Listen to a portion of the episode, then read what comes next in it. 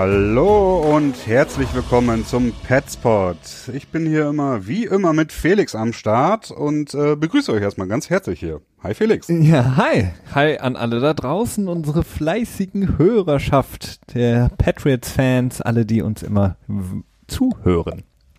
Genau, ja, es ist ja nun wirklich äh, kurz vor knapp, um noch eine Episode vor dem Star Start der Regular Season rauszuhauen. Äh, am Sonntag spielen die Patriots, eröffnen ihre Saison gegen die Houston Texans. Ähm, tja, ein großartig viel antizipiertes Spiel und ähm, ja, wir sind jetzt nochmal hier, um quasi euch darauf vorzubereiten, um die wichtigsten Infos, die jetzt in den letzten, ich glaube, zwei Wochen lang haben wir keinen äh, Petspot aufgenommen. Habe ich das richtig im Kopf? ja, du das, weißt es auch nicht so genau. Das leidige Thema, wann waren wir das letzte Mal da? Scheißegal, wir sind jetzt wieder da, um die äh, Saison zu besprechen, die jetzt losgeht in diesem wunderbaren, äh, in dieser wunderbaren Woche, in der wir erst am Donnerstag das erste Regular Season Spiel haben und dann die Patriots am Sonntag äh, zu einer Uhrzeit, zu der ihr alle das Spiel gucken könnt. Ja, ich habe gerade mal nachgeschaut. Am 17. August war die letzte Folge, das heißt etwas mehr als zwei Wochen. Äh, ja, das ist jetzt natürlich auch die Ausnahme und für die Offseason bestimmt, äh, solange die Offseason ist, ist es immer schwierig. Das haben wir auch schon ein paar Mal so ein bisschen angerissen, äh, eine ganze Folge immer zu füllen und da sammeln wir die Sachen immer so ein bisschen an. Während der Regular Season werden wir zumindest versuchen, jede Woche da zu sein. Ich meine, wir können es nicht garantieren denn äh, wir haben ja auch noch ein Privatleben und das ist ja nicht unser Beruf hier. Es sei denn, wir, Aber, wir kriegen irgendwann das Funding, auf das wir anstreben. Natürlich, ja. ja. Also das ist das ist unser Ziel. Wir wollen jetzt erstmal ein Startup gründen ja. und dann äh, möglichst viel Wachstum erzeugen sind, und dann äh, ein Sellout betreiben. Ne? Wir sind in heißen Gesprächen mit äh, ähm, Venture-Kapitalgebern aus dem Großraum Boston, die natürlich. Nee, ich dachte mit Rocket Internet. nee, mit denen nicht. Kein Fall. ja, nein, Scherz beiseite. Ähm, wie gesagt, äh, wir versuchen das wöchentlich hinzukriegen. Äh, unter der Saison ist es auch deutlich leichter, weil da müssen wir uns nicht auf irgendwelche News äh, berufen und hoffen, dass die irgendwie juicy genug sind, sodass wir da auch genug drüber labern können, sondern da können wir uns auf ein Spiel berufen. Und da kriegen wir ja locker 20 Minuten, eine halbe Stunde voll, wenn nicht sogar auch zwei Stunden. Also da können wir, glaube ich, immer relativ lange drüber quatschen. Und da macht es dann auch Sinn, das wirklich wöchentlich zu tun. Bis dahin äh, war es der unregel unregelmäßige Rhythmus. Und ähm, wir sind jetzt auch noch nicht so lange am Start, aber ich denke mal, wir haben uns jetzt relativ gut eingegroovt und auch unsere Erfahrungen vom GFA-Pod, unserem Hauptpodcast, äh, hier mit reinbringen können. Ne? Absolut. Und ähm, jetzt, wie gesagt, die Folge vor dem ersten Spiel der Pets. Wie gesagt, am kommenden Sonntag um 19 Uhr unserer Zeit werden wir das alle sehen können. Ähm, ist natürlich jetzt die Frage, wie sieht der Roster aus? Wir hatten da häufiger drüber gesprochen. Aber Christian, eine Sache, die brennt mir, auch wenn es Boulevard-esk ist und äh, du nicht so der größte Fan dieser Themen bist, äh, mir seit Tagen auf der Seele und möchte darüber sprechen. Und zwar ist es Jalen Ramsey ja. ähm, der ja seine äh, Tour durch die NFL macht, indem er eigentlich alle diskreditiert, äh, teilweise beleidigt, äh, die er so findet. Vor allen Dingen die Quarterbacks, auf die hat er es abgesehen als ähm, großartiger Covercorner, der er ja nun mal ist. Aber jetzt hat er sich Rob Gronkowski vorgenommen. Und ähm, ich habe mir das durchgelesen, das Interview von ihm. Ich habe seinen äh, ganzen Cover-Magazine-Shots da gesehen und ich muss sagen, ich bin ähm, als Patriots-Fan extrem angepisst von Jalen Ramsey momentan. Ähm, natürlich muss man immer sagen, gut, was ein Spieler über einen anderen Spieler sagt, kann man auch sagen, ist eigentlich völlig egal. Aber die Kommentare über Gronk fand ich absolut überzogen und äh, völlig neben der Spur. Bevor ich darauf antworte, wie hm. waren denn die Coverfotos? Waren die ähnlich schön wie bei Vince Wilfork damals? ja, die waren natürlich etwas stylischer. Also da er hat er hat ein bisschen mehr Swag, wenn du willst, als ja, das, der das gute Vince, der irgendwie in Blaumann und Cowboystiefeln äh, am Barbecue-Grill steht. Und bevor ich jetzt noch, ich habe ja gerade gesagt, ich antworte jetzt drauf, jetzt muss ich aber doch noch mal eben meinen Pflichten als Hosts hier nachkommen und so einen kurzen Abriss machen, was euch dann in der Folge erwartet. Denn das ist ja so quasi das, äh, tja, Hosting 101, Podcasting 101. Man sollte immer erzählen, worum es geht, damit ihr auch äh, Bock habt, dran zu bleiben. Ich mach's nur ganz kurz. Also natürlich besprechen wir den Roster, wie Felix gerade auch schon sagte, und die Roster-Cuts. Ähm, ja, im Detail, beziehungsweise die wichtigen, weil wir werden jetzt nicht alle äh, sieben und vier 37 Cuts durchgehen. Äh, wir nehmen uns da die wichtigsten raus. Dann gibt's noch wieder so eine leichte Kontroverse um äh, Alex Guerrero, dem Guru von Tom Brady oder Geschäftspartner oder wie auch immer man das nennen will. Wir werden nochmal einen etwas genaueren Blick auf die Wide Receiver Situation werfen müssen. Ähm, da sind ja doch einige Fragezeichen. Der Running Gag, die Wide Receiver Ja. Patriots. Genau, so ungefähr, kann man tatsächlich so sagen. Dann gibt's auch wieder ein bisschen Geld, über das wir berichten können, sowohl bei Gronk als auch bei Dwayne Allen. Und äh, Jack Mason wolltest du auch noch. Ah ja, stimmt. Du hast recht. Ja, ja, tatsächlich. Jack Mason noch natürlich. Ähm, über den haben wir zwar auch letzte Woche beim GFA-Pod nochmal kurz geredet, aber wir wollen natürlich dann auch für Leute, die nur den Petspot, schämt euch, äh, das Ganze äh, erörtern und vielleicht noch ein bisschen mehr im Detail. Und ähm, ja, das war's im Prinzip so von den wichtigen Themen zu Beginn. Ähm, ja, Jalen Ramsey, der hat äh, sich, ja, der hat wirklich sehr, sehr viele Menschen ähm, beziehungsweise Spieler äh, ja vor den Kopf gestoßen, könnte man ungefähr sagen. Ähm, tendenziell muss ich sagen, ich habe einen schönen Artikel darüber gelesen von einer äh, Reporterin, die du auch sehr schätzt, und zwar die Cyn- Cynthia Freeland. Ja. Hast du den auch gelesen? Ja, habe ich gelesen. Äh, die hat das eigentlich ganz gut äh, aufgedröselt, um ein paar Eckpunkte davon zu sagen. Ähm, sie hat nämlich betrachtet, wie es ist, wenn Gronk von Safeties beziehungsweise Linebackern gecovert wurde und wenn Gronk äh, von Cornerbacks gecovert wurde. Und da hat sie schon äh, feststellen können, dass zum Beispiel das Passer-Rating gegen Safeties und Linebacker bei 133,9 liegt zwischen 2016 und 2017 und gegen Cornerbacks bei 70. Ähm, wenn man diese Zahlen nimmt, dann kann äh, Ramsey natürlich so seine Aussage schon so ein bisschen untermauern, aber es ist halt doch ein bisschen sehr kurz gedacht. Ne? Also das Problem ist, äh, erstmal freut sich Tom Brady, wenn Gronk gegenüber einen äh, Cornerback, äh, tja, verteidigt wird, ne? Weil das eröffnet einfach ganz viele andere Dinge. Du kannst besser laufen, denn Gronk gegen einen Corner im Laufspiel nimmt man wohl, ne? Und ähm, die andere Sache ist auch die, was sie auch rausgefunden hat, dass die Zeit dann deutlich länger wurde, die er gebraucht hat, bis er angeworfen wurde. Das heißt, Gronk war dann nicht der erste oder zweite oder vielleicht sogar dritte Read, sondern erst deutlich später. Und daraus könnte sich auch das schlechtere äh, Passer-Rating ergeben. Ne? Absolut, das sind häufig ähm, Sp- Spielzüge, die diese wunderbaren ähm, Breakdown-Spielzüge, also wo der Spielzug eigentlich schon kaputt ist und Tom Brady so ein bisschen aus der Pocket. Übrigens haben die Patriots extra einen eigenen Coach dafür für diese Spielzüge ähm, und dann eben nach nochmal nach Gronk guckt und ähm, weil er eben, wenn er von einem guten Cover Corner, muss man auch dazu sagen, gecovert wird, Gronk, ist er nicht unbedingt der erste Read. Und da muss ich halt sagen, ist Jalen Ramsey, klar, diese Statistik, die er anführt, okay, aber das ist halt Äpfel mit Birnen vergleichen, weil Rob Mhm. Gronkowski ist ein Tight End. Er ist kein Wide Receiver, der ist kein Julio Jones, er ist kein AJ Green, sondern er ist ein Tight End. Und als Tight End diese Zahlen zu produzieren, ist astronomisch, muss man sagen. Und Rob Gronkowski wird wahrscheinlich, wann er auch immer in die Hollywood-Karriere einsteigt, wird er als der beste Tight End, der jemals gespielt hat, eingehen in die Geschichte der NFL. Und die Argumentation von Jalen Ramsey, die hinkt halt, weil dass man, du kannst nicht einfach nur einen Spieler rausnehmen und sagen, okay, äh, gegen Corner ist er da nicht so gut, gegen Linebacker und Safeties ist er besser, weil ähm, er seine Fähigkeiten, die er hat und die er auch mitbringen muss als Tight End, die sind natürlich auch zu großen Teilen, vielleicht 50 Prozent der Zeit auch Blocking und dann ist es Mhm. logischerweise, dass er einen Geschwindigkeitsnachteil hat gegenüber einem guten Cover Corner wie beispielsweise Jalen Ramsey. Und ich habe mir beispielsweise dann auch nochmal die erste Halbzeit angeguckt von Jacksonville, weil ich einfach so ein bisschen aufgebracht war.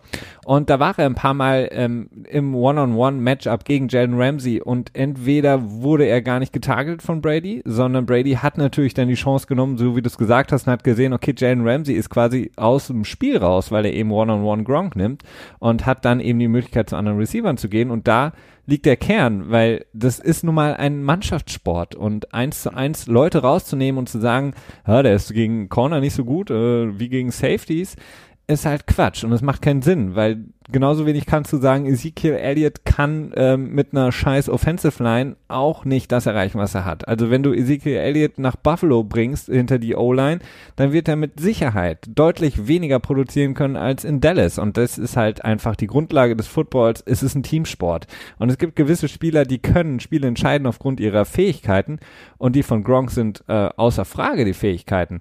Aber dass er logischerweise aufgrund seiner Konstitution, aufgrund seiner Athletik, die er mitbringt, gegenüber einem Cover Corner etwas mehr Schwierigkeiten hat, äh, ist unbestritten. Und auch, was äh, in mehreren Artikeln dazu stand, er ist trotzdem von den Tight Ends, was ähm, das One-on-One gegen Corner angeht, immer noch der Beste.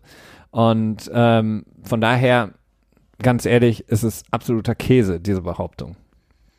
Ja, definitiv. Auch äh, ja, auch von zahlenmäßig verglichen. Das ist einfach, ja, ich weiß auch nicht genau, was das soll. Also entweder ist es wirklich so, dass er das so glaubt und äh, vielleicht auch ein bisschen unhinterfragt dann natürlich das Ganze so sagt, auch gegenüber anderen Quarterbacks, äh, gegen die er, gegenüber denen er sich geäußert hat, oder er hat halt eine andere Definition von gut oder was auch immer, ich weiß es nicht, aber ähm, ja, man sollte es einfach wegwischen und vielleicht auch nicht so weit ernst nehmen, denn ich habe es sehr ja, ernst genommen, aber deswegen wollte ich sie auf jeden Fall nochmal besprechen, weil es mir in den letzten Tagen auf der Seele lag und ich äh, viel zu viel Zeit darin rein investiert habe, mir Sachen anzugucken, Sachen durchzulesen zu diesem äh, leidigen Thema. Und äh, Jalen Ramsey soll erstmal ein paar Jahre gut spielen in dem Team, in dem er auch, auch wieder, was gewinnt, ja. bevor er irgendwie weiterhin Leute in Misskredit bringt.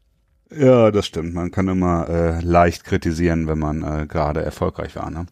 Und äh, man sollte es erst machen, wenn man schon ein bisschen länger am Start ist. Absolut. Da hast du absolut recht. Okay, ja, dann lass uns doch direkt bei Gronk bleiben, jetzt wo wir dann quasi keine weitere Überleitung brauchen und darauf eingehen, dass er wieder ein bisschen neues, naja, neues Geld in Anführungsstrichen bekommen hat, ne? Ja, ähm, er hat mal wieder ein paar Incentives in seinen Vertrag bekommen.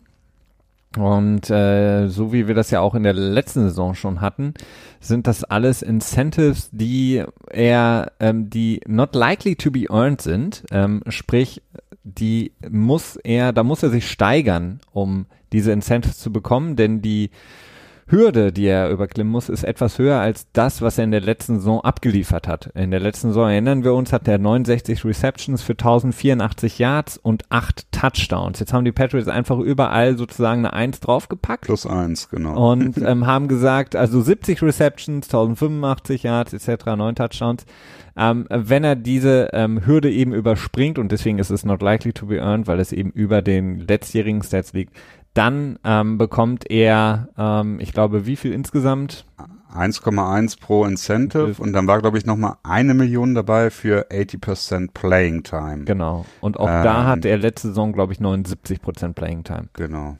Also das heißt, ähm, wieder das übliche Spiel mit dem Cap zum einen spielen von Bill Belichick und äh, zum, also das Geld quasi in die Zukunft schieben zum anderen äh, das Geld auch nicht garantieren, denn äh, wie es halt so schön ist mit Incentives, wenn sie erreicht werden, dann sind beide Seiten glücklich. Wenn nicht, äh, ist äh, eine Seite glücklich und zwar das Team und nicht der Spieler, aber das Team ist dann soweit sicher. Ne? Ja. Das heißt, ähm, ich habe auch gelesen, dass es wohl jetzt darauf hinauslaufen wird, dass Gronk wirklich in Year-to-Year -Year quasi betrachtet wird. Ähm, ich weiß nicht, inwiefern das immer noch Gerücht ist oder inwiefern man da jetzt mittlerweile schon wirklich ausgehen kann davon, dass Gronk äh, es selber auch wirklich so betrachtet, dass er jedes Jahr neu betrachtet und sagt, spiele ich jetzt nochmal, spiele ich nicht. Ähm, Im Moment sieht es tatsächlich ein bisschen so aus, ne? Denn er hat sich auch selber vor, bevor das bekannt wurde, nochmal geäußert und gesagt, dass der Vertrag ihm nicht wichtig ist und so weiter. Aber das kann auch wieder die klassische Medienschulung von Bill Belichick gewesen sein, ne? Ja, aber zumindest hat er jetzt einen netten Anreiz. Äh, ich glaube, wir wären und alle ihr da draußen, die ähm, uns hört, äh, glaube ich, absolut zufrieden und glücklich, äh, wenn er die all die Incentives erreichen würde, nicht nur, weil man es ihm gönnt, sondern weil wir dann wüssten, mit 70 Receptions, weit über 1000 Yards, neun Touchdowns, ähm, da wär, wären wir alle, glaube ich, froh, wenn das würde bedeuten, die Patriots wären eine, ein, würden eine sehr, sehr erfolgreiche Saison spielen. Definitiv. Ähm, das erinnert mich jetzt wieder an, an den Jalen Ramsey-Artikel, inwiefern äh, Gronk so gut war. Und zwar hatte Travis Kelsey doch im letzten Jahr ähnlich viele äh, Receiving Yards gehabt, aber dafür deutlich mehr Receptions gebraucht. Ne? Also, ja, stimmt. Kelsey hatte 1038 Receiving Yards, aber bei 83 Receptions. Gronk hatte mehr bei nur 69 Receptions. Also auch daran sieht man wieder, na, es ist, äh, ja, eine astronomische Zahl für ein Tight End. 15,7 im Average hat Gronk erreicht mm. im letzten Jahr. Und ähm, das ist, ist sehr, sehr gut. Ich glaube, im letzten, zu Beginn der Saison hatten sowohl äh, Hogan als auch Gronk haben die Liga angeführt mit, äh, ja. mit äh, Yard per Reception und über 20 oder so. Ich glaube, im ersten Monat. Das war noch eine astronomische Zahl damals. Ja. Okay, gehen wir zum nächsten Talent. Äh, Dwayne Allen, äh, der von mir häufig mal so ein bisschen, ja, untergebuttert vielleicht. Ich weiß es nicht, du bist eher doch ein größerer Fan von ihm. Es ist das eingetreten, was ich vermutet habe, was ich vielleicht auch schon im Podcast gesagt habe. Ich kann das immer so schwer unterscheiden, was ich nur gedacht habe und was ich gesagt habe.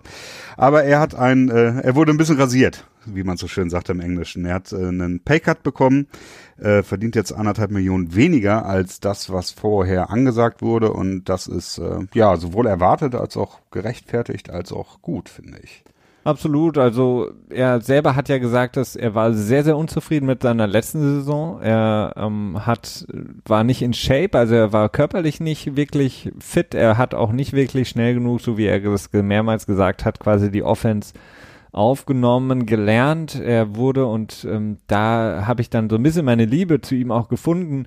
Ähm, sehr, sehr viel getan, hat sich so ein bisschen den Allerwertesten aufgerissen ähm, im Blocking hat sehr viel gemacht für das Run-Game. Also da ist, glaube ich, hat er dann auch so schnell wahrscheinlich ein, so ein, zumindest ein kleines Steinchen im Brett bei Bill Belichick gehabt. Und ähm, jetzt dieser Paycut ist ja so ein klassischer Move äh, bei den Patriots. Wir haben es gesehen bei Danny Amendola, ähm, Free Agents, die man geholt hat, von denen man sich viel erwartet hat, die dann nicht ganz so schnell so performen ähm, nehmen dann häufiger den Paycard, weil die Patriots dann einfach eine extrem großes, ähm, ja, so eine krasse Leverage einfach haben, weil sie eben einfach sagen so, hey du, ähm, happy sind wir mit dir nicht gewesen und ähm, sonst müssten wir dich cutten, wenn du dabei bleibst. Also ähm, du hast die Wahl. Und da hat er die weise Entscheidung getroffen, sich unter Beweis zu stellen mit für etwas weniger Geld. Definitiv. Ja, das ist auch nicht nur ein reiner Belichickian-Move, sag ich jetzt mal. Das ist, äh, machen doch einige General Manager so. Es ist halt so eine Sache, wenn du jetzt quasi den Spieler, äh, dem Spieler näher trittst, um diese Uhrzeit und zu diesem Datum quasi und den sagst so, für das Geld wirst du diese Saison nicht bei uns spielen. Äh, wir bieten dir das und das an, ist das okay für dich? Dann bleibt den Spielern meistens auch nicht wirklich anderes was übrig. Denn wenn Dwayne Allen jetzt die äh, gecuttet werden würde, dann äh, würde er halt diese drei Millionen oder 3,5 Millionen, die er jetzt bekommt, oder 3,38, glaube ich, äh, würde er definitiv nicht bekommen. Und dementsprechend ist man da halt dann wirklich in einer extrem guten Verhandlungssituation. Ja, absolut. Okay, ja, das zu Dwayne Allen. Äh, können wir noch weiter mit den Titans machen? Da gibt's echt einige News, ne? Ryan Izzo ist auf der Injured Reserve gelandet, der Sechstrunden-Pick. Hab ich das richtig im Kopf? Weißt du das? Oh, nee, Siebtrunden-Pick, glaube ich, ne? Nicht auswendig. Ja, lassen wir das erstmal als Platzhalter da und ich äh, google das mal eben weiter. Ist auf jeden Fall auf der Injured Reserve gelandet, was für ihn ein gutes Zeichen ist, dass er nicht Siebte Runde. wurde. Sorry, siebte, siebte Runde. Runde. Mhm. Ähm, denn ja, also die Patriots scheinen ihn zu mögen. Sonst ähm, hätte man sich, glaube ich, nicht die Mühe gemacht. Wirklich richtig verletzt sein wird er wahrscheinlich nicht. Das ist so dieses typische Injured Reserve. Ja, wir parken dich für ein Jahr und wir glauben an dich und nächstes Jahr äh, kannst du voll durchstarten. Ähm, tja, das ist auch nochmal eine Teil der News gewesen. eine gute Sache. Also ich glaube, die mit den Titans sind sie insgesamt sehr gut aufgestellt. Ich, wie gesagt, ich erhoffe mich von mir von Dwayne Allen, der selber sagt, dass er in besserer körperlicher Verfassung ist, mehr im auch im Receiving. Und mit ähm, Jacob Hollister haben die Pets einen sehr, sehr guten aufstehenden jungen Talent, der natürlich in erster Linie als Receiver genutzt werden wird, was auch sehr, sehr wichtig sein wird für die ersten Wochen der Patriots, wenn er denn äh, dann auch spielen darf. Und hinter Gronk hat man da wirklich ähm, deutlich mehr Varianten jetzt, als man das in den letzten zwei, drei Jahren im Grunde genommen, seitdem Aaron Hernandez weg ist, ähm, jemals hatte. Und da sind die Pets wirklich sehr, sehr gut aufgestellt.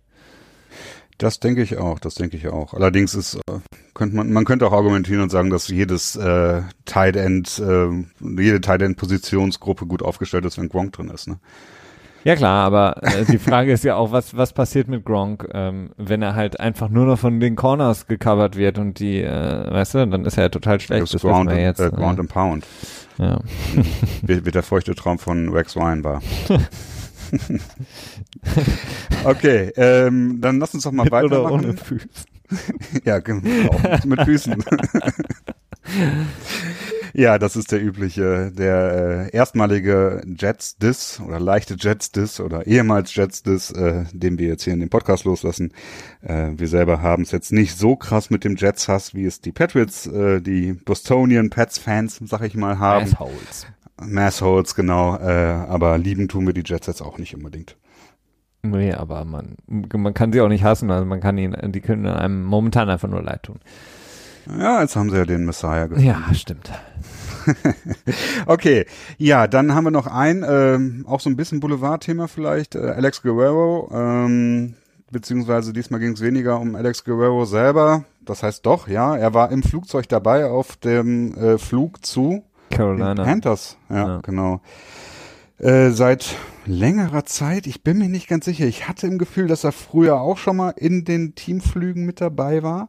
Dann im letzten Jahr halt nicht mehr. Da ist dann ja auch diese Story von äh, Seth Wickersham gedroppt, dass es da so eine ja, Spannung zwischen Guerrero, Brady und Belichick gab. Und ähm, daraufhin ist er dann auf jeden Fall nicht mehr mitgeflogen. Ich weiß nicht, ob er vorher schon mal mitgeflogen ist. Ja, ist, er hatte den, den absoluten ähm, Luxus, dass er sich sowohl in der Facility relativ frei bewegen durfte, im ähm, Lockerroom frei bewegen durfte, auf äh, viele der Flüge mit durfte und ähm, vor allen Dingen auch, äh, ich glaube, ähm, was war das andere noch? Na, das habe ich vergessen. Er hatte noch irgendwas. Auf jeden Fall, äh, diese Privilegien wurden ihm im letzten Jahr gestrichen und ähm, genau, jetzt ist er eben wieder aus Flugzeug gekommen und dann ging es natürlich los. Vielleicht wurde ihm auch der Game Pass gesponsert von Robert Kraft. Wahrscheinlich. Oder ganz viel Wasser. Ja, ganz viel Wasser, damit er keinen Mhm. Sonnenbrand bekommt. Ja. Ähm, ja, also das ist nochmal so als News rausgedroppt. Äh, er war nicht auf dem äh, äh, Seitenlinie, wie nennt man das auf Deutsch? Am Spielfeldrand? Am Spielfeldrand, ja. Ja, Spielfeldrand wäre, glaube ich, der Ausdruck dafür. Ne? Äh, diese Privil das Privilegium Privileg. äh, hat er, das Privileg, danke, hat er auf jeden Fall nicht und wird er wohl auch erstmal nicht bekommen. Ähm, was man daraus jetzt machen soll, ist vielleicht nochmal ein Thema für ein anderes Ding. Ich glaube, die Geschichte haben wir auch genug besprochen. Was aber interessant war, fand ich wieder, war, dass Tom Brady in seinem wöchentlichen Radiointerview, das er äh, hier regelmäßig montags immer mit WEEI, der lokalen äh, Radiostation in Boston, das er da immer führt, das hat er abgebrochen, weil Kirk Manahan ähm, ja, mehrfach nachgebohrt hat und gefragt hat, hey, was ist denn mit dieser Geschichte da los und mit Guerrero und so weiter und Brady vorher, ich glaube, drei oder viermal gesagt hat, dass er nicht da weiter drüber sprechen will. Und zum Ende hin hat er dann gesagt, äh, yeah, alright guys, have a great day. I'll talk to you later und dann zack aufgelegt. Also da war er mal wieder not amused. Das letzte Mal, als das passiert ist, war das, als ähm, seine Tochter im Zuge der ähm, Tom vs. Time Doku bei Facebook als ah, ich Nerviges kleines Scheißblatt bezeichnet wurde. ja, irgendwie sowas, genau. Ähm, da hat er das, hat er dann auch aufgelegt, aber auch nicht komplett, sondern auch gesagt so, hey, nee, finde ich nicht cool und schau. Ähm, naja, also Brady hat eine kurze Leitung, was das alles angeht. Ähm, ja, kann beide Seiten verstehen, muss ich sagen. Also zum einen ist Minihan, naja, diese WEI-Typen sind so eine Spur, Nee, ja, ja, es ist schwierig. Also Brady wurde ähm, ein bisschen sehr getriggert. Ich glaube, es waren insgesamt fünf oder sechs Fragen zu Mhm. Guerrero mit äh, Nebenfragen. Ähm, da muss man aber auch dazu sagen, das ist ein äh, vertraglich vereinbartes äh, wöchentliches Radiointerview, Mhm. das bezahlt wird. Und dann muss Brady in meinen Augen, ähm, klar, es ist nervig, aber es gehört nun mal dazu. Und wenn ich mich so exponiere mit so einem Typen wie Guerrero, dann muss ich damit leben, dass ich halt gefragt werde. Und er hat ja schon während des Trainingcamps, als er gefragt wurde, ob Julian Edelman äh, und Oh, dessen ja. Sperre auch damit zusammenhängen, dass er eben ja auch bei Guerrero ähm, behandelt wird und wurde, hat er auch damals schon während des Trainingcamps das Ding abgebrochen. Ähm, Finde ich so ein bisschen, naja, muss man, muss man nicht machen von Brady. Also, das ist nun mal der Fall. Ähm, er kann nicht immer nur tolle Fragen gefragt werden. Das äh, kommt halt mit dazu und diese ganze Guerrero-Sache ist natürlich, wird natürlich auch so hochgekocht, weil eben der Verdacht besteht oder dass ähm, viele sagen eben, dass ähm, Jimmy Garoppolo damals noch bei den Patriots angeklopft hat bei Guerrero und auch behandelt werden wollte, weil er eben gesagt hat, oh cool, ähm, wenn ich bei dem bin, ähm, die ganzen Superstars sind hier Edelman, Gronk, Brady, will ich auch hin und Guerrero hat ihm das eben verweigert ähm, was wohl zu einem großen ähm, Streit geführt hatte, dass er ihm das versagt hat, obwohl es eigentlich die anderen Patriots-Spieler da mit offenen Armen äh, willkommen wurden und ähm, man sagt eben, dass Brady da vielleicht mit da, äh, da drin steckte und gesagt hat, behandle ihn nicht, weil ich habe Angst vor ihm, dass er mir den Starting-Job wegnimmt und so weiter und so fort. Aber schlussendlich muss Brady damit leben und wenn er 20 Mal gefragt wird, ähm, dann muss er halt die Frage beantworten und sagen, sorry, nö, nee, nee, Mhm. möchte dazu nicht sagen, aber einfach dann da aufzulegen, etwas kurios. Ich weiß nicht. Also zum einen, das ist halt auch ein Gerücht gewesen. Ne? Ich glaube, das war auch Teil dieser äh, Wickersham-Story, die er da veröffentlicht hatte, wo das drin stand, äh, dass ihm die, quasi die Tür nicht geöffnet wurde. Und zum anderen, ich finde schon okay. Also wenn man wenn man viermal sagt, man redet nicht über ein gewisses Thema und dann äh, dann halt noch Ciao sagt, hab einen schönen Tag und later und dann auflegt. Also, ich weiß nicht. Ist, ich, es ist halt irgendwie von beiden Seiten okay-ish. So würde ich es jetzt mal nennen. Ne? Also Birdie kann halt sagen, so, nee, ich habe da keinen Bock drauf und irgendwann wird es einem zu viel. Und äh, die sind halt Journalisten und sagen, okay, wir müssen halt gewisse Dinge fragen. Ähm, was hat man davon, wenn er noch 20 Mal Nein sagt? Das ist dann ja auch nicht wirklich, hilft dann ja auch nicht wirklich weiter. Ne? Ja. Also irgendwie, ja, gut. Aber äh, als auch nicht wirklich weltbe weltbewegend.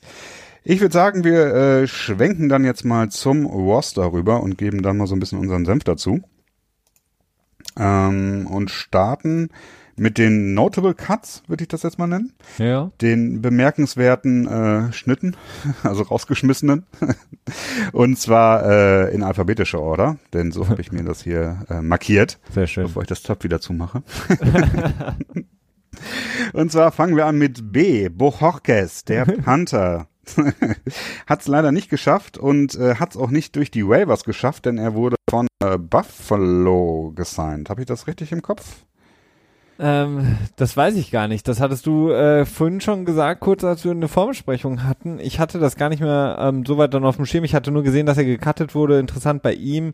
Viele haben berichtet, äh, Bill Belichick hatte ihn extra äh, nicht kicken lassen, auch im letzten Preseason-Spiel Genau. nicht, Mhm. um eben keinem Team äh, einen hinzugeben, ob er gut sei oder nicht, weil er eben die Hoffnung hatte, dass er durch die Waiver durchläuft und er ihn dann nochmal vielleicht irgendwo auf eine Liste packen kann. Äh, Practice Squad, whatever. Ähm, hat wohl dann nicht geklappt. Genau, und Ryan Lewis wurde auch äh, von den Bills unter Vertrag genommen, den die Patriots äh, gecuttet haben, aber der hat es jetzt nicht in meine Notable Cuts Liste geschafft. Oh. Ähm, ja, ist so ein bisschen die Frage, ne? Ähm, wollten die Patriots quasi weiter mit ihm arbeiten und ihn im Jahr ein, Practice, ein Jahr lang im Practice Squad lassen, was ja auch schon eher ungewöhnlich ist, ne? Also für einen Panther einen Practice Squad Platz äh, bereit zu halten. Aber naja, wir werden es wohl nie erfahren. Es sei denn, die Bills schmeißen ihn wieder raus oder so. Der nächste wäre Brandon Bolden, ein äh, alter Freund. Als undrafted Rookie Free Agent ist er in 2012, meine ich, zu den Patriots dazugestoßen. Mhm. Und ähm, ja, als Running Back hat er nie so richtig überzeugt, war aber immer da, wenn er gebraucht wurde, sag ich mal. So ein typischer äh, Mob-Up-Duties hat er immer bekommen, also wenn das Spiel quasi gewonnen war und man nur noch die Zeit runterlaufen lassen wurde, aber seine Stars nicht verletzen wollte, dann hat man Bolden aufs Feld geschickt, auch so eine eher undankbare Aufgabe. Ähm, aber in erster Linie war ein Special Teams Standout ähm, und der wurde jetzt wieder gecuttet.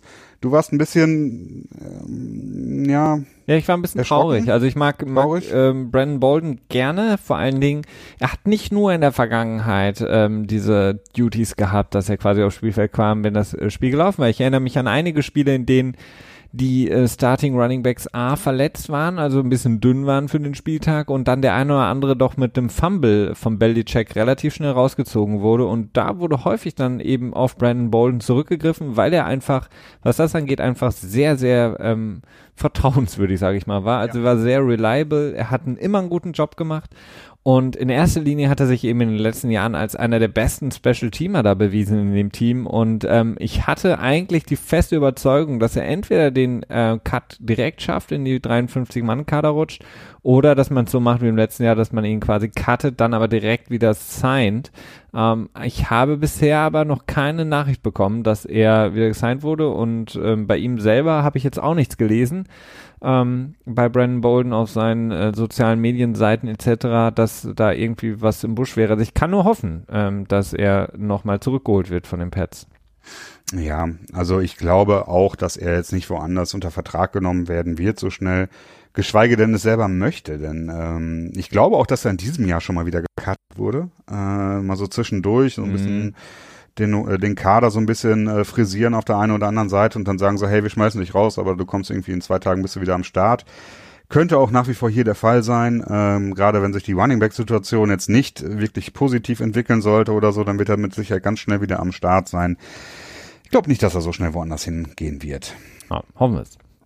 Ja, denke ich auch. Also schon ein sympathischer Spieler. Und was du auch sagst, ich glaube, im letzten Jahr hat er dann auch als Gillisley dann äh, gefummelt hatte. Ne? Das war noch relativ zu Beginn der Saison. Ich weiß nicht mehr in welchem Spiel.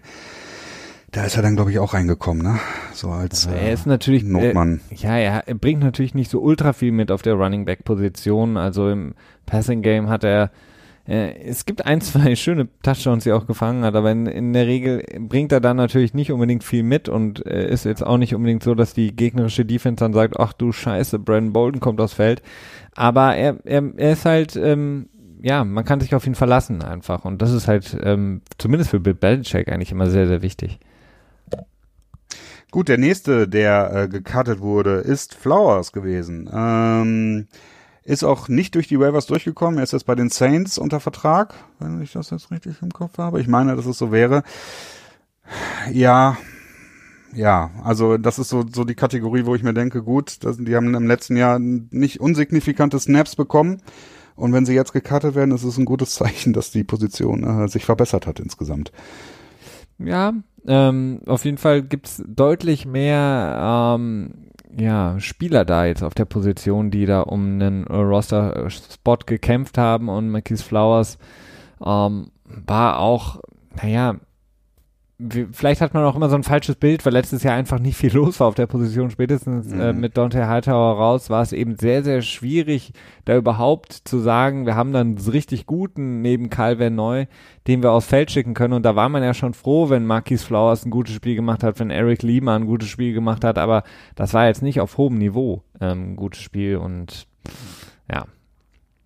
Definitiv. Also insofern, äh, das ist ein gutes Zeichen. Äh, das nächste ist ja auch ein gutes Zeichen. Gillespie Aber, sorry, Marcus Flowers ja. wurde von, von den Lions, glaube ich, aufgenommen. Wenn ich das richtig Stimmt. in Erinnerung habe. Stimmt, du hast recht. Saints. Jemand anderes wurde von den Saints unter Vertrag genommen. Fällt mir bestimmt gleich ein. Ähm, Genau, äh, wieder bei der Running Back Position. Gillisley ist gecuttet worden und das hat wahrscheinlich zumindest ihr, die ihr uns zugehört habt, äh, habt äh, wird euch das glaube ich nicht überrascht haben, denn wir sind eigentlich ziemlich davon ausgegangen, dass er äh, ja Higan wie man so schön sagt. ja, also wir haben das, glaube ich, schon, als wir das allererste Mal so ein bisschen über die ähm, Spieler gesprochen haben und wie könnte ungefähr das Roster aussehen der Patriots, war auf der Running Back Position, die ja doch etwas crowded ist, ähm, wurde ähm, häufiger Mike Gillis ins Spiel gebracht und er ist jetzt derjenige, der bei den Saints unter Vertrag genommen. Stimmt, so war's. Ja, du hast recht. Danke dir, danke dir. Ja, also ich denke mal, das war relativ klar, dass äh, nachdem Hill gesigned wurde und ähm, Sony Michel gedraftet wurde, natürlich noch neben James White und äh, Rex. Rex Burkhead, natürlich, wie kann ich ihn vergessen? Okay, vielleicht weil er so viel verletzt war. Aber da war relativ klar, dass für ihn kein Platz da sein wird, vor allen Dingen, weil er halt ähm, etwas größeres Gehalt hat. Ich glaube, um die drei Millionen müssten das gewesen sein. Da ist das natürlich auch nochmal ein geldsparender Move, der dann nochmal viel leichter fällt dadurch. Ja. Gut, äh, dann Brandon King. Ist Brandon King eigentlich richtig? Ja. Der Special Teamer, der äh, jetzt auch gecuttet wurde. Der ähm, hat in deine Notable Cuts geschafft? Ja, doch hat er. Aber auch nur kurz. Da will ich jetzt auch nicht weiter großartig drüber reden, ich wollte es nur kurz erwähnen. Ähnlich wie Harvey Longy, der in erster Linie wahrscheinlich durch seinen Autounfall äh, es in diese Liste hier reingeschafft hat. Denn er ist ja im letzten Jahr, tja, hatte schon so ein bisschen Props bekommen. Also man hatte schon so ein bisschen mehr von ihm erhofft. Aber im letzten Jahr wurde er von einem betrunkenen Fahrer angefahren. Er und seine Frau, ich glaube, er war deutlich schwerer verletzt, äh, ist dann aber wieder fit geworden, aber hat es nicht in den 53-Mann-Kader geschafft. Dann Eric Lee, gleiche Kategorie äh, wie Marquise Flowers. Ähm, gutes Zeichen, dass er weg ist. So, wenn man sich vorstellt, dass er echt im letzten Jahr gespielt hat und äh, ja, dann braucht man sich nicht wundern, warum wir kein Passwash und nichts bekommen haben. Ne? Ähm, gutes Zeichen, dass man sich von ihm getrennt hat, würde ich jetzt mal so sagen. Ja, und äh, Matt Patricia in, in Detroit hat sich gefreut. Die ganzen Graupen, die er vorher schon hatte in der Defense, hat er jetzt gerne wieder äh, unter seine Fittiche genommen in Detroit und ähm, hofft da vielleicht nochmal irgendwas, was er vielleicht irgendwie gesehen hat, was dem Patriots vielleicht entgangen ist, mhm. ähm, nochmal herauszukitzeln aus den beiden. Ähm, ist ja, finde ich immer wieder lustig, wenn man dann sieht, dann ähm, kommt ja, Matt Patricia ja. zu einem neuen Team, geht weg von den Pets und guckt wahrscheinlich den ganzen Tag, was machen die Pets und sobald die irgendjemand rausschmeißen, ist der Finger direkt am Handy und ah ja, hm, oh, gut. Ja, oder, Bel oder Belichick schickt die direkt zu denen hin und sagt so, hey, ich habe hier schon, äh, schon einen Claim von, von Maddie P oder von ja. äh, Bill O'Brien oder so, die dann schon sagen so, hey, Bibi, wenn du los wirst, ne, schick mal direkt zu mir oder so. Ja. Stimmt, die Texans haben auch jemanden gesigned, ne? Ähm, Meine ich jetzt von den Cuts, von den Pets. Mhm. Ich meine, ich hatte das äh, gelesen. War jetzt auch nicht so spektakulär. Auch ein Defensive Player. Was ein Corner oder was kein Corner? Ich weiß nicht mehr. Hm. Na, mir fällt es jetzt auf jeden Fall auch nicht ein.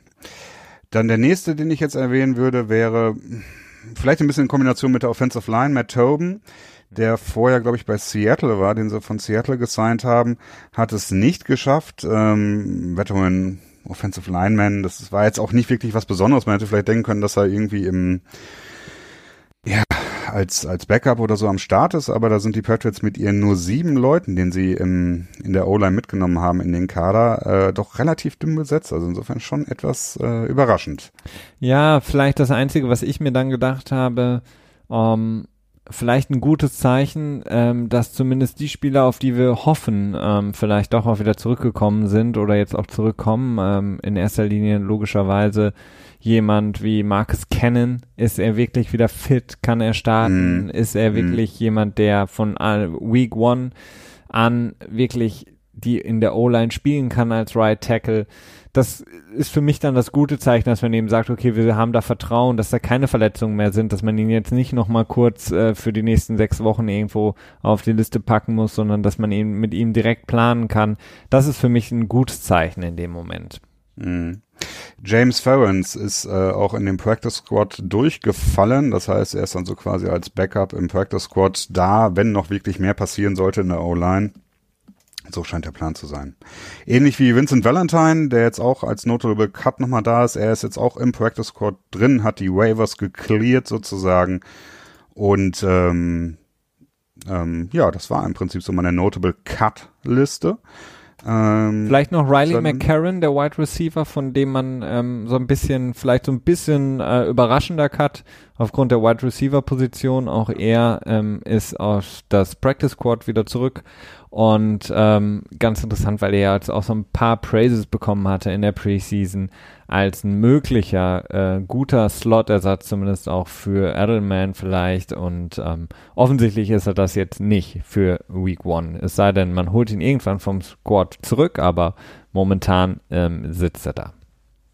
Braxton Barriers ist auf Injured Reserve, oder? Ja, der ist auf der okay. IR. Weil ich den, dem habe ich schon lange nichts mehr gelesen. Das muss ja dann eigentlich quasi daran liegen. Also auf der ja, dann IA haben wir jetzt ja Barris ähm, notable, dann Ryan Izzo, den hatten wir angesprochen, wir mhm. haben Christian Sam, den Linebacker, den Rookie mhm. und Isaiah Wynn. Genau. Ja, der wird nicht gecuttet. Ähm, beziehungsweise hoffentlich, hoffentlich nicht.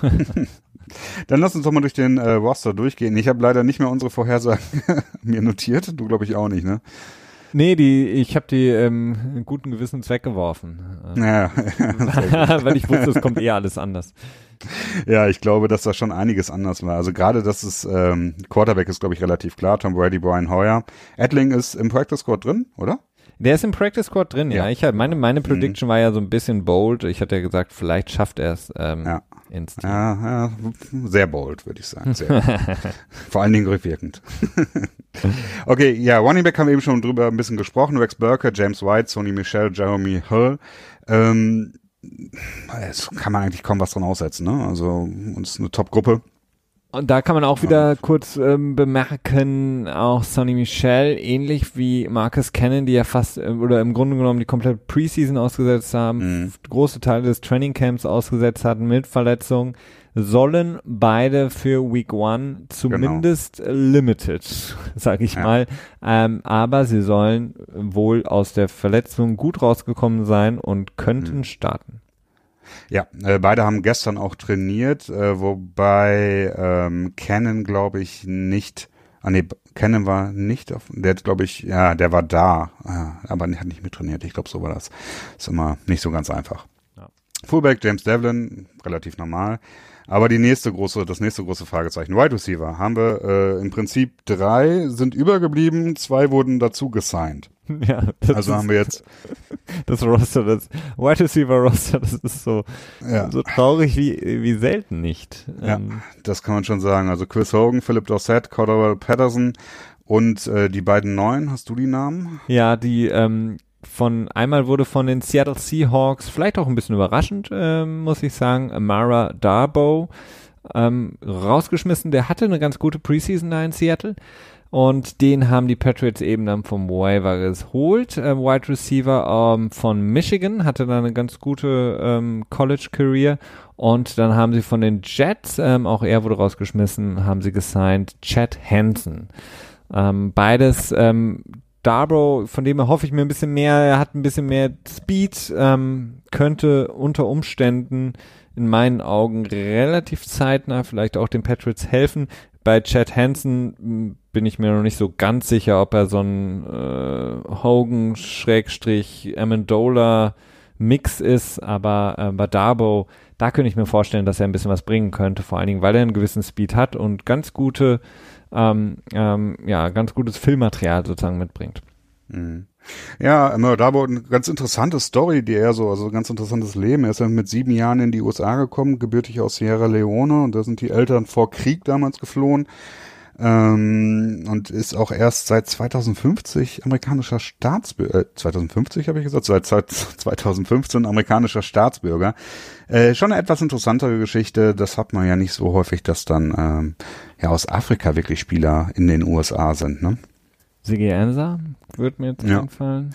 Das ist so der prominenteste von denen, ne? Ja. Obwohl, ähm, nee, nee, du hast recht, ja. Mhm.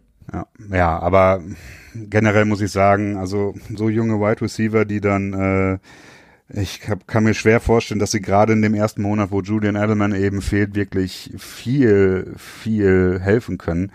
Denn ähm, tja, das Playbook wird dann auch noch relativ limited für sie sein, wenn man auch vieles liest über Philip Dorsett, der jetzt übrigens viel Lob bekommen hat von Bill Belichick, auch nochmal explizit. Und er auch selber gesagt hat, dass es jetzt nach einer kompletten Offseason, die er mit dem Team verbracht hat, ihm viel, viel leichter fällt, ne? dass es ihm, äh, dass er sich viel wohler fühlt und ähm, da kann man, glaube ich, auf Dorset doch nochmal eine Spur mehr hoffen. Also ich hoffe zumindest auf ihn jetzt wieder ein bisschen mehr, als ich es vorher getan habe.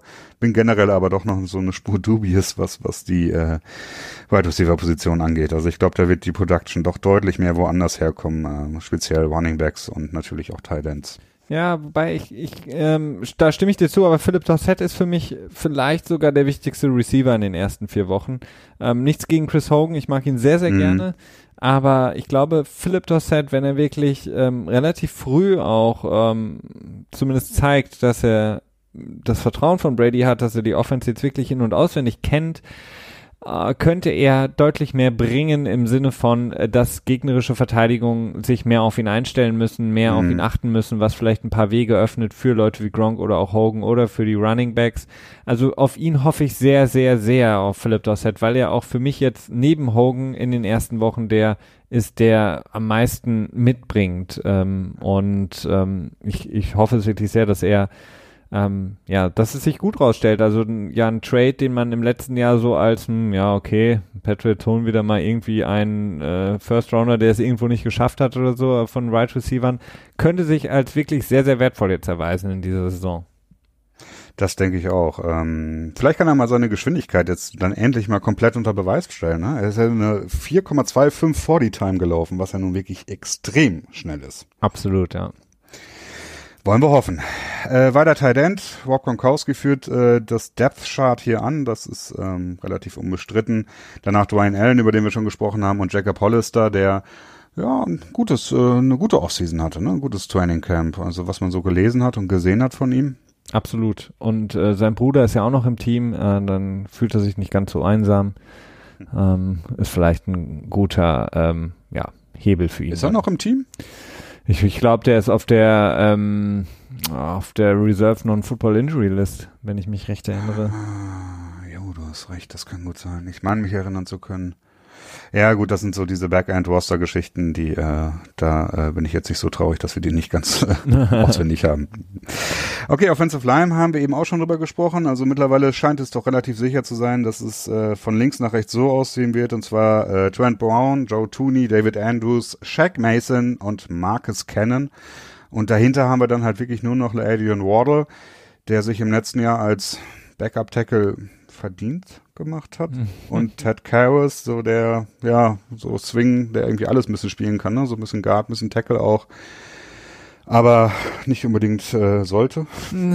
Ja, der ist, äh, ich glaube, den haben sie im, im Kader für die Guard-Position. Ich bin gespannt, was sie machen, wenn äh, sich, äh, ich hoffe nicht, dass passiert, aber sollte sich David Andrews als Center verletzen, ob sie dann Joe Tooney rüberziehen, der das kann Mhm. Ähm, und dann eben Ted Karras auf die Position von Tooney setzen. Also ja, wobei das halt auch wieder ein Problem insofern hervorholt, dass ähm, Skanekia, der Offensive Line Coach der Patriots, hat in einem Interview gesagt, dass er gerade, also speziell auf die Chemie zwischen Trent Brown und Joe Tooney eingegangen und dass sie sehr gut wäre.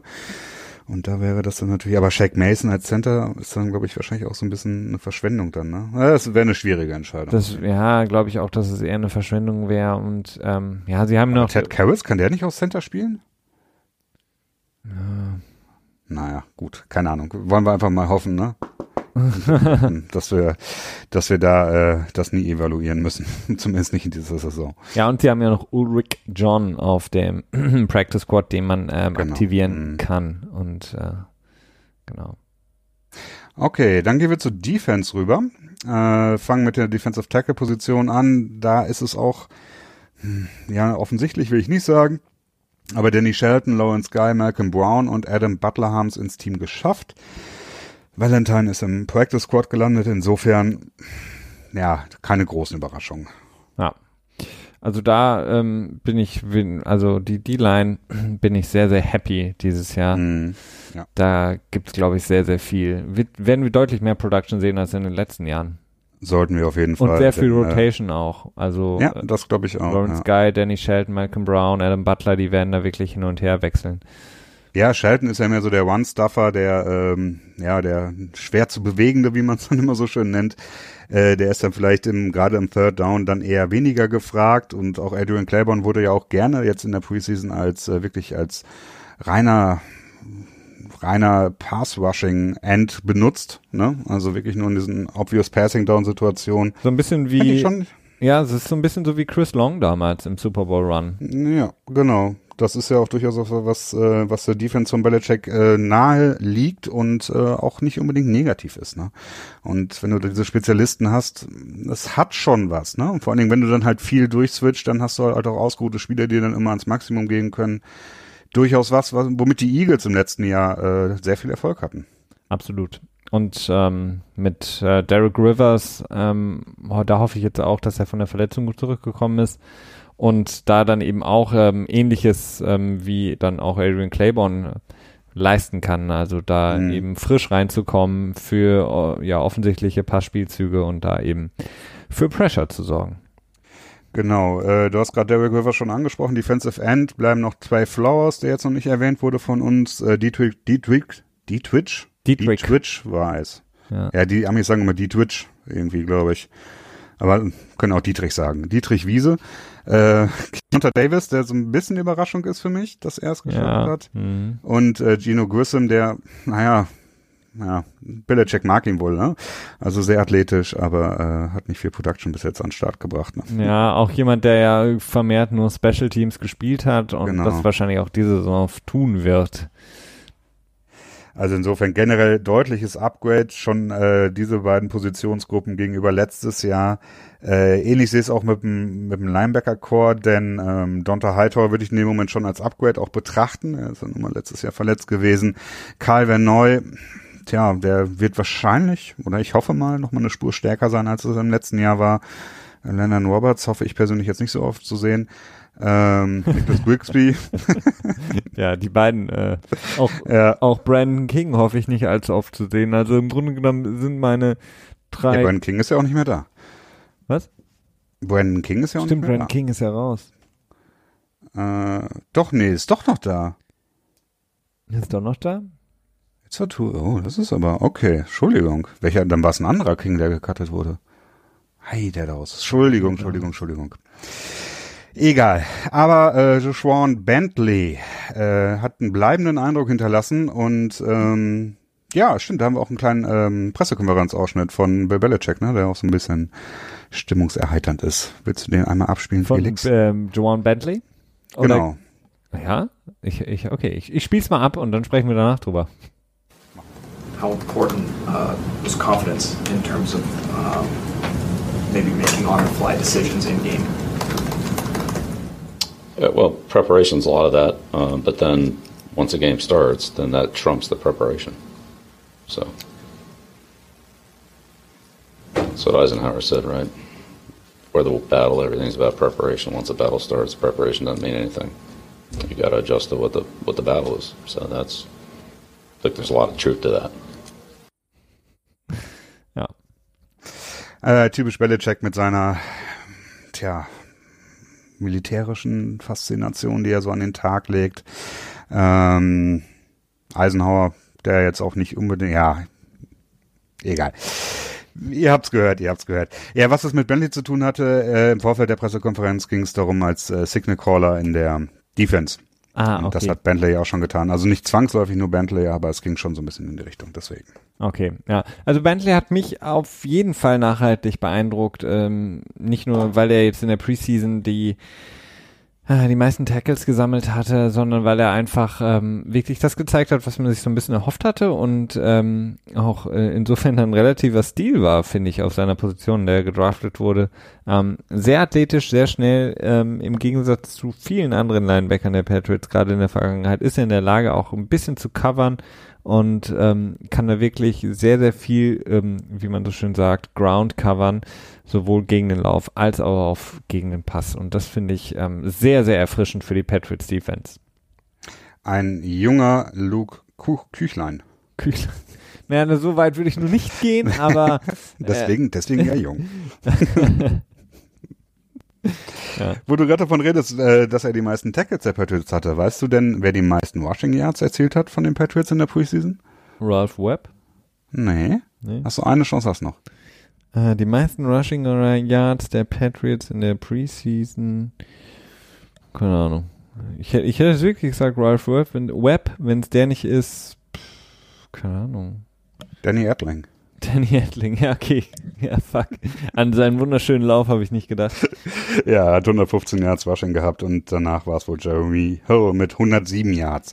Aber das ist jetzt auch nicht, das ist so ein kleines äh, Nugget von mir an euch quasi so. Stimmt, also der, aber der Lauf war schön, auch die äh, anschließende. Pressekonferenz mit Bill Belichick, wo er so ein bisschen Tom Brady geroastet hat und gesagt hat, ich kann mich gar nicht erinnern, wann ein Patriots Quarterback mal so viel Yards erlaufen hat. Ähm, Mindestens 20 Jahre her, ne? mindestens, muss ja mindestens 20 Jahre her sein. Ja, Drew Bledsoe hätte, äh, hätte auch noch so ein bisschen mitgeroastet, aber ich glaube, der, ähm, den, den fallen, dem fallen da in dem Moment sowieso nicht so viele ein. Ne? Okay, machen wir weiter. Also Linebacker muss ich auch sagen. Also die Defense, ja gerade die, die Box, die Front Seven, sieht schon ganz in Ordnung aus. Ne? Mhm, absolut. Ich Ja. freue mich sehr darauf, die zu sehen in Action. Äh, Cornerback, Stefan Gilmore ohne, ohne Probleme. Eric Rowe wahrscheinlich als zweiter Cornerback. Danach streiten sich so Duke Dawson beziehungsweise äh, Jonathan Jones. Naja. Hm. Und JC Jackson, der die Tradition am Leben hält, dass immer mindestens ein undrafted Rookie Free Agent seit dann jetzt, glaube ich, 18 Jahren in den Kader reinkommt. Ähm, und abschließend tun die Gruppe, tut die Gruppe Keon Crossan, der äh, Siebtrunden-Draft-Pick der Patriots. Also Ja, und Jason McCourty, wenn er nicht als Safety eingesetzt wird. Ja, das ist so ein bisschen die Frage, da hast du natürlich recht. Aber im Moment deutet es schon so bisschen darauf hin, ne? Ja, ich, ich, ich finde es ja immer ganz lustig, aber ich muss ganz ehrlich sagen, ich verstehe es nicht so ganz, weil mit, mit Cordy, äh, also Devin, seinem Zwillingsbruder, mit Ron Harmon ähm, und auch natürlich mit Patrick Pat Chung, äh, sind sie da gut aufgestellt. Ich weiß jetzt nicht, wo Devin, äh, Jason McCordy dann noch irgendwie eingebaut werden soll. Ähm, ja, und ähm, bei den Ja Corners gut, drei Safety ist schon ein bisschen eng, ne? Also, ja, Ja. ja, vielleicht eng, aber es ist schon knapp, sagen wir es mal so. Ja, sonst kannst, äh, kannst du ja auch immer noch mal äh, Jules fragen, ob er nicht auch noch Safety spielen kann. Vielleicht wird die, die Sperre, äh, Sperre dann ein bisschen reduziert, wenn sie sagen, er spielt doch kein Wide Receiver, sondern nur Safety. ja, möglich. oder, oder vielleicht kann man auch noch Matthew Slater fragen, der hat das auch schon gespielt, Safety. Damals gegen Washington war ein Heidenspiel mit Safety, ähm, äh, genau, da hatten wir als Safety hatten wir Matthew Slater und als äh, Nickel Corner hatten wir Julian Edelman. Ein Genau. unglaublich wundertolles Spiel. nee, aber Stefan Gilmore, klar, Nummer eins Corner. Ich kann es mir nicht anders vorstellen, als dann Eric Rowe wahrscheinlich die, die zweite Geige spielen Mhm. wird mit dauerhafter, permanenter Safety Help over top. Genau. Ähm, ja, ich meine, das ist ja sowieso der, der klassische Move von Bill Belichick, den, ähm, den Number One Receiver mit dem zweiten Corner und Safety Help äh, zu covern. Das ist ja so echt ähm, das 101 in dem Playbook von Bill Belichick, zumindest so wie es für mich sich erschließt. Ähm, naja, ich weiß es nicht. Was mit Duke Dawson ist, der war jetzt auch viel verletzt, aber man hat jetzt auch nicht gehört, dass es wirklich äh, sich lange in die Saison reinziehen soll. Aber gut, äh, hat jetzt auch nicht so überzeugen können bisher im Training Camp. Jonathan Jones, JC Jackson, Keon Corson sind halt alles auch eher so Kategorie Fragezeichen. Ne? Ja. Ähm, ich hoffe einfach mal darauf, dass JC Ja- Jackson eine ähnliche Karriere einschlägt, wie es Malcolm Butler getan hat und dann im Super Bowl das entscheidende Play macht. Ne? Da äh, wird das würde ich sofort unterschreiben. Absolut. Jared Goff sieht nicht, dass er baitet und dann interceptet er den Pass in der Endzone. Gut, dann bleiben uns nur noch die Spezialisten. Aber da hat sich auch nicht so viel getan. Gostowski als Kicker, Allen als Panther bleibt da, Joey Cardona als Snapper und äh, militärische Repräsentanz äh, bei den Patrioten. Äh, Matthew Slater als alteingesessener Special Teamer, der tja, nicht unumstritten war im Vorfeld. Ne? Hatte, ich hatte das, glaube ich, auch mal gesagt, dass es mich nicht so super wundern würde, wenn er jetzt gecuttet werden würde, aber er hat es nochmal geschafft. Ist auch so ein bisschen der Spiritual Leader der Patriots, könnte man so sagen. Ne? Ja, der breaks immer down. Der betet Genau. immer mit allen nach dem Spiel. How do you feel about Feel- Ja. Oh yeah. Also ich meine, er ist halt, er ist, äh, er ist halt in seiner elften Saison jetzt oder kommt in die zwölfte. Er hat äh, sehr viele Verletzungen gehabt im letzten Jahr, Mm, deutlich mehr als in den Jahren davor. Aber ich wahrscheinlich haben die Patriots sich schon überlegt, okay, was machen wir? Tragen wir ihn jetzt mit? Klar ist er ein spiritueller Leader und er ist auch ein guter Special-Teamer, aber was machen wir halt, wenn er sich jetzt wieder verletzt und nur vier Spiele spielen kann? Da ist halt die Frage, ähm, ob es das immer so bringt. Ja, er hat jetzt auch ein paar Garantien noch in seinem Vertrag. Das wird mit Sicherheit auch noch damit reingespielt haben, dass er nicht so leicht zu cutten ist. Aber der Vorteil, er ist halt auch noch als Not-Wide Receiver da und ähm, ja, er ist halt vielseitig und es, der deckt halt so viele Soft Skills, sag ich mal, ab, die äh, Belichick äh, würdigt. Und ich glaube, das äh, hat ihm durchaus dabei geholfen. Ja, wahrscheinlich. Äh, Nate Ebner, Brandon King noch, um das Ganze abzurunden. Gut. Ja, Ja, abgerundet. abgerundet. Was ich, ich finde mal ganz kurz, Christian, deine Meinung, weil die äh, Wide Receiver, das beschäftigt ja auch viele von unseren Hörern. Ja.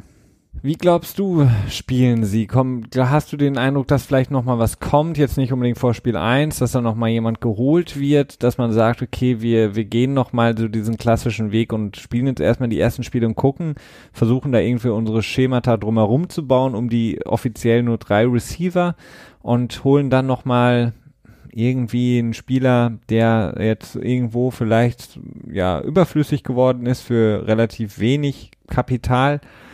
Oder glaubst du, dass sie wirklich sagen, okay, wenn Jules zurückkommt, sind wir fein mit den dann vier Receivern? Tja, also wenn Jules dann zurück ist und sich keine weitere Verletzung einstellt. Ne? Also ich meine, okay, wenn Patterson sich verletzt, aber Jules wieder da ist, das kann man wieder auffangen. Aber wenn sich jetzt Hogan oder Dorset verletzen, dann wird es notwendig sein, irgendwas zu machen. Dann ähm, äh, geht's halt nicht ohne. Aber bis auf Dorset, äh, Patterson kann man, glaube ich, äh, auf keinen weiteren Verlust verzichten. Das ist natürlich extrem dumm, aber so hat sich das jetzt nun mal dargestellt, die Lage. Ne? Ähm, aber ich glaube auch nicht, dass jetzt noch großartig was passiert, denn wie effektiv kann jemand sein, den du jetzt noch holst? Das ist so die Frage. Du könntest halt höchstens jemand, der aus einem ähnlichen System kommt, ne? Und dann, was jetzt mit Demarius Thomas aus Denver, nur weil er mal ein Jahr mit äh, Josh McDaniel zusammengespielt hat, dass er deswegen das System besser versteht. Nee, also jetzt auch nicht, um, um quasi instant Hilfe zu bringen. Also es geht mir jetzt wirklich Mhm. um die, um die komplette Saison, Regular Season plus Postseason. Ähm,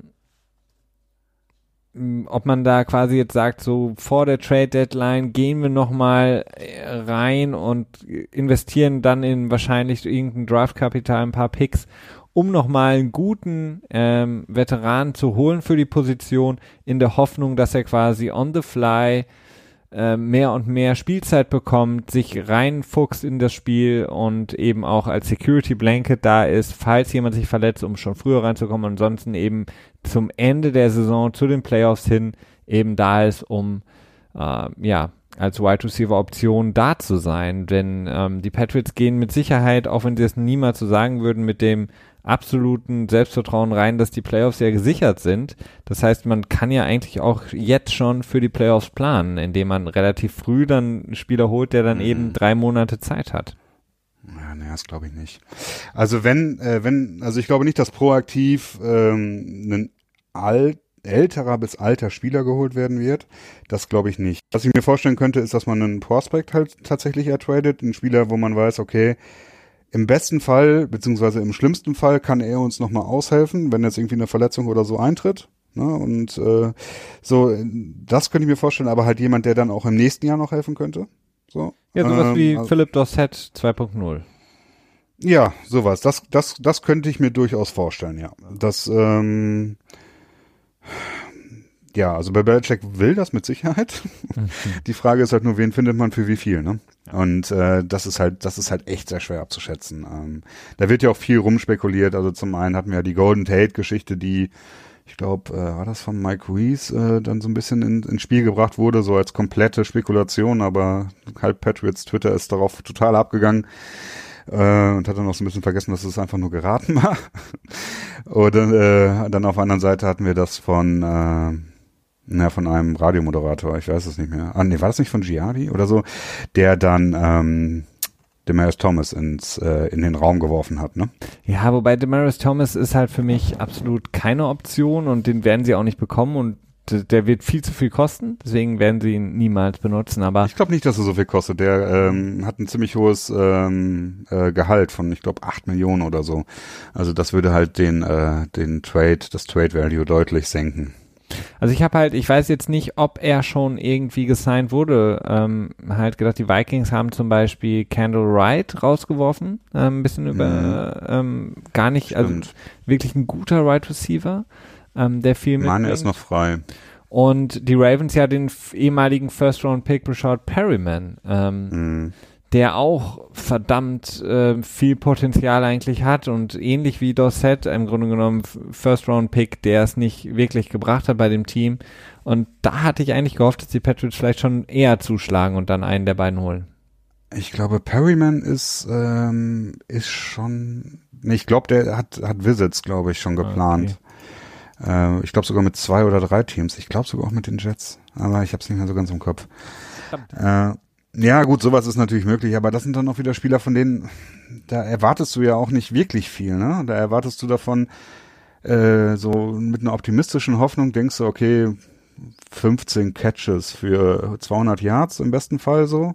Ah, nicht im besten Fall, aber in einer optimistischen Schätzung würde ich das so sehen. Überragend wäre natürlich, wenn er 500 Yards oder so äh, bekommt oder vielleicht sogar 1500, natürlich klar, Open End, immer gerne. Aber realistisch, ich meine, dazu hat man zu viele Wide Receiver bei den Patriots, äh, tja, durch die Drehtür gehen sehen, ne? Ja, das stimmt. Also, naja, jetzt nichts dieses Jahr auch wieder mit Eric Decker natürlich und mit Matthews, der übrigens auch noch eine Option ist, ne? Matthews ist äh, nach wie vor unsigned, oder? Also insofern, jetzt könnte auch sein, dass er nochmal wiederkommt. Ich denke mal, dass er so die Fallback-Option ist, wenn jetzt nochmal tatsächlich was passieren sollte. Mhm. Also, naja, naja. Haben wir denn sonst noch was? Willst du noch was äh, an Thema in den Raum werfen? Ja, wir hatten uns ja überlegt, ähm, dass wir jetzt für die Saison immer ähm, so einen kleinen Ausblick machen äh, auf die auf den kommenden Monat, sprich äh, die ersten vier Spiele Mhm. Und ähm, genau, da Ja, wollten wir genau. den, den September beleuchten. Ja, bitte. Aber zuvor würde ich sagen, dass wir einmal so eine Prognose, was, was denkst du, wie die Patriots insgesamt am Ende abschließen werden? Insgesamt. Also äh, am Ende der Regular Season. Also was für ein, was für ein Record werden sie haben? Ähm, ich würde sagen 13-3. Das ist aber doch, das ist optimistisch. Ich bin momentan sehr optimistisch, muss ich sagen, weil ich mir die Defense gut gefällt und wenn ich mir überlege, dass sie letzte Saison in den Super Bowl gekommen sind mit der Defense, die dann dagegen äh, Philly auf dem Feld stand ähm, und wenn ich das eins zu eins ähm, in diese Saison übertrage mit der jetzigen Defense und dann überlege, dass die AFC insgesamt äh, sich mal wieder einen Gefallen getan hat und nicht besser geworden ist, ähm, kann ich eigentlich nur sagen, dass es dahin gehen könnte. Und ähm, ich glaube, wie gesagt, die ersten vier Wochen sind sozusagen sehr crucial, aber dann sehe ich halt ähm, nur ein paar Spiele, die sie verlieren könnten. Okay, okay. Da machst du mir ja tatsächlich auch wieder ein bisschen Mut, denn äh, ich bin so ein bisschen, ja, ich habe so ein bisschen Sorge. Ähm, Gehe aber nicht unter als unter 12 zu 4. Das ist so, so der Floor, finde ich, den man einem Team geben kann, das vom Tom Brady angeführt wird. Ähm, ich denke, sie werden mit 12 zu 4 abschließen. Ähm, dazu gibt's einfach, ja, es zu viele Fragezeichen für mich noch. Ähm, ich weiß es nicht. Also Und der Schedule ist auch nicht so ultra schwer. Also ich hatte halt, wie gesagt, die ersten vier Spiele sind halt so ein bisschen risky. Aber ähm, jetzt mal abge nach den ersten vier Spielen hast du halt Kansas City, gut, das wissen wir jetzt spätestens seit vorher noch Indy. Indy, Kansas, Chicago, gut jetzt mit äh, Kelly Mack, glaube ich nicht, Ja. aber Green Bay ist halt so eine Option, ne? Klar, da könnte man verlieren. Und äh, Minnesota ist sie danach möglicherweise und klar Minnesota dann aber wiederum zu Hause, ne? ja. Das ist dann natürlich auch äh, und wann, ich, wann verlieren die Patriots im Dezember mal ein Spiel, ne? Das kommt ja auch selten genug vor. ja. Und von daher, ja, bin ich, Ja. bin ich, also es ist natürlich optimistisch, aber ich, ich, ich glaube dran. Ja, man darf auch nicht vergessen, die Patriots spielen sechs Spiele in der AFC East und ähm, tja, das sind eigentlich immer schon mal fünf Siege, ne? Ja, Irgendwie schaffen es die Patriots immer ein Spiel in der Division zu verlieren, aber nun ja. wir jetzt. Äh, ist halt, die haben natürlich Glück, dass sie da eine relativ, äh, ja, dass sie die Division zumindest relativ gut dominieren. Okay, und dann, um in dem Sinne weiterzumachen, was denkst du für den ersten Monat? Wie werden sie da? Wie viele Siege und wie viele Niederlagen? Ah, das ist schwierig. Also ich glaube 3 zu 1 gehen sie aus dem Monat. Ähm, ich glaube, eine Niederlage, entweder es könnte und ich hoffe es nicht der Opener sein gegen Houston, wobei ich es eigentlich nicht glaube. Und dann sind sie in Jacksonville. Also ich tendiere fast schon mehr dazu, dass sie vielleicht gegen Jacksonville verlieren und die restlichen Spiele dann gegen Detroit. Also ich glaube, Matty P wird denen da keinen Stein in den Weg legen und gegen die Dolphins gewinnen. Ähm, Das ist aber Jackson- nett von ihm. Ja. Meinst, du, der- meinst du, der rollt sich rüber und sagt bitte, sei nicht so, sei nicht so, äh, so gewalt, gewalttätig? Ja, so ungefähr. Jacksonville ist halt so in, in, in Florida ist so für mich die Option, da könnten sie verlieren. Nicht, nicht, weil Jacksonville jetzt so, weil ich sie jetzt so ultra gut finde, sondern einfach auf der Grund der Tatsache, dass die Patriots sich da häufig so ein bisschen schwer tun. Wenn man sich so an Spiele erinnert, wie vor ein paar Jahren gegen Cincinnati beispielsweise, wo irgendwie Brady gefühlt drei Bälle an den Mann gebracht hat und völlig äh, von der Spur war, die komplette Offense völlig von der Spur war und ähm, das gegnerische Team gar nicht so viel gebracht hat in der Offense, aber die Patriots nie geschafft haben, einen Rhythmus zu finden.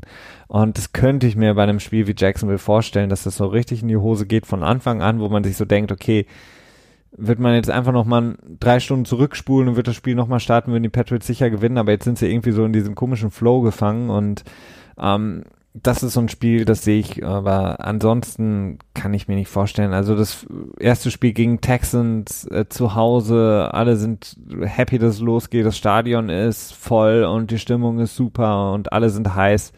Und Mhm. Sean Watson sein erstes Spiel nach der Verletzung. Ich glaube, das gewinnen die und wie gesagt, dann Detroit und Miami sollte kein Problem sein. Mhm. Ja, ich äh, schwanke zwischen 3 zu 1 und 2 zu 2. Ähm, ich entscheide mich aber tatsächlich für 2 zu 2. Ähm, zum einen, weil ich das Gefühl habe, dass mein Gefühl wieder viel zu optimistisch ist und ich da, ich muss immer so, so immer abwägen, wie viel von dem, was ich im Gefühl habe, ist Fanboy und wie viel ist, äh, ist tatsächlich so analytisch betrachtet. Und ich glaube, da ist viel Fanboy drin, gerade weil jetzt auch die, ähm, die Freude auf die neue Saison jetzt so groß ist und schon fast am Höhepunkt, äh, nee, Hochpunkt, so war es, äh, angekommen ist. Deswegen sage ich 2 zu 2. Ähm, ich glaube auch nicht so wirklich, dass das Spiel gegen die Texans verloren werden kann. Ähm, aber ja gut, was ist, wenn Watson dann doch voll da ist, was ja durchaus möglich ist. Ähm, vielleicht nicht unbedingt wahrscheinlich, aber es ist durchaus möglich. Und ähm, Houston hat halt was, was, was Tom Brady wirklich, ja, nicht viel Spaß machen kann. Und zwar, das ist echt ein, ein verdammt guter Passwash mit mit Watt, wenn er wieder komplett zurück am Start ist und mit äh, Jadorian Clowney und Whitney Merciless. Also das ist schon eine Möglichkeit, ne? Ich glaube zwar irgendwie nicht so richtig, dass das verlieren, aber ich könnte es mir vorstellen. Gegen Jacksonville, da, ja, da sehe ich das so als Fanboy 50-50, glaube ich. Und dann, wenn ich es realistisch betrachte, glaube ich, dass Jacksonville das gewinnen wird. Irgendwie, wenn noch nicht schön. Und auch Miami.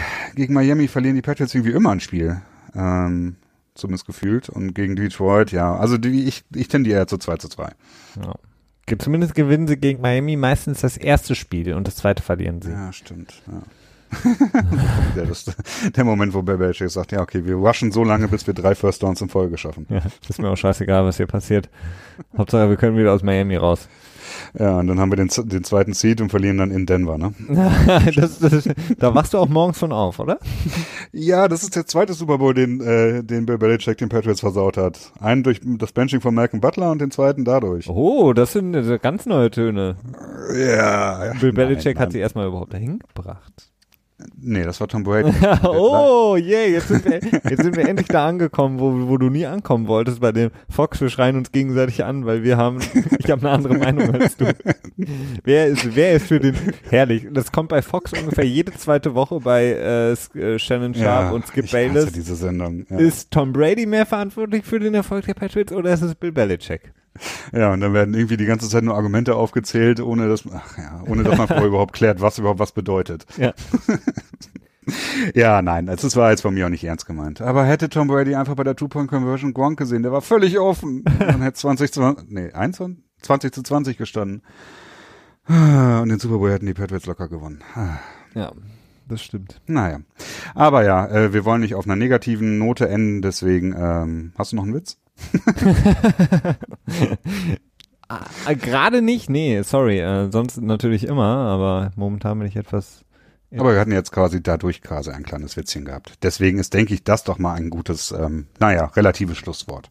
Ja, genau. Von ja. meiner Seite viel Spaß euch allen beim, beim Patriot-Spiel. Du musst die Musik starten, Felix. Das ja, ich wollte dir das letzte Wort überlassen und sie dann starten, aber ich kann sie jetzt auch gern starten. Von mir aus. Wunderbar. Ja, ich rühre ja noch ein bisschen weiter und dann machst du die Musik langsam hoch.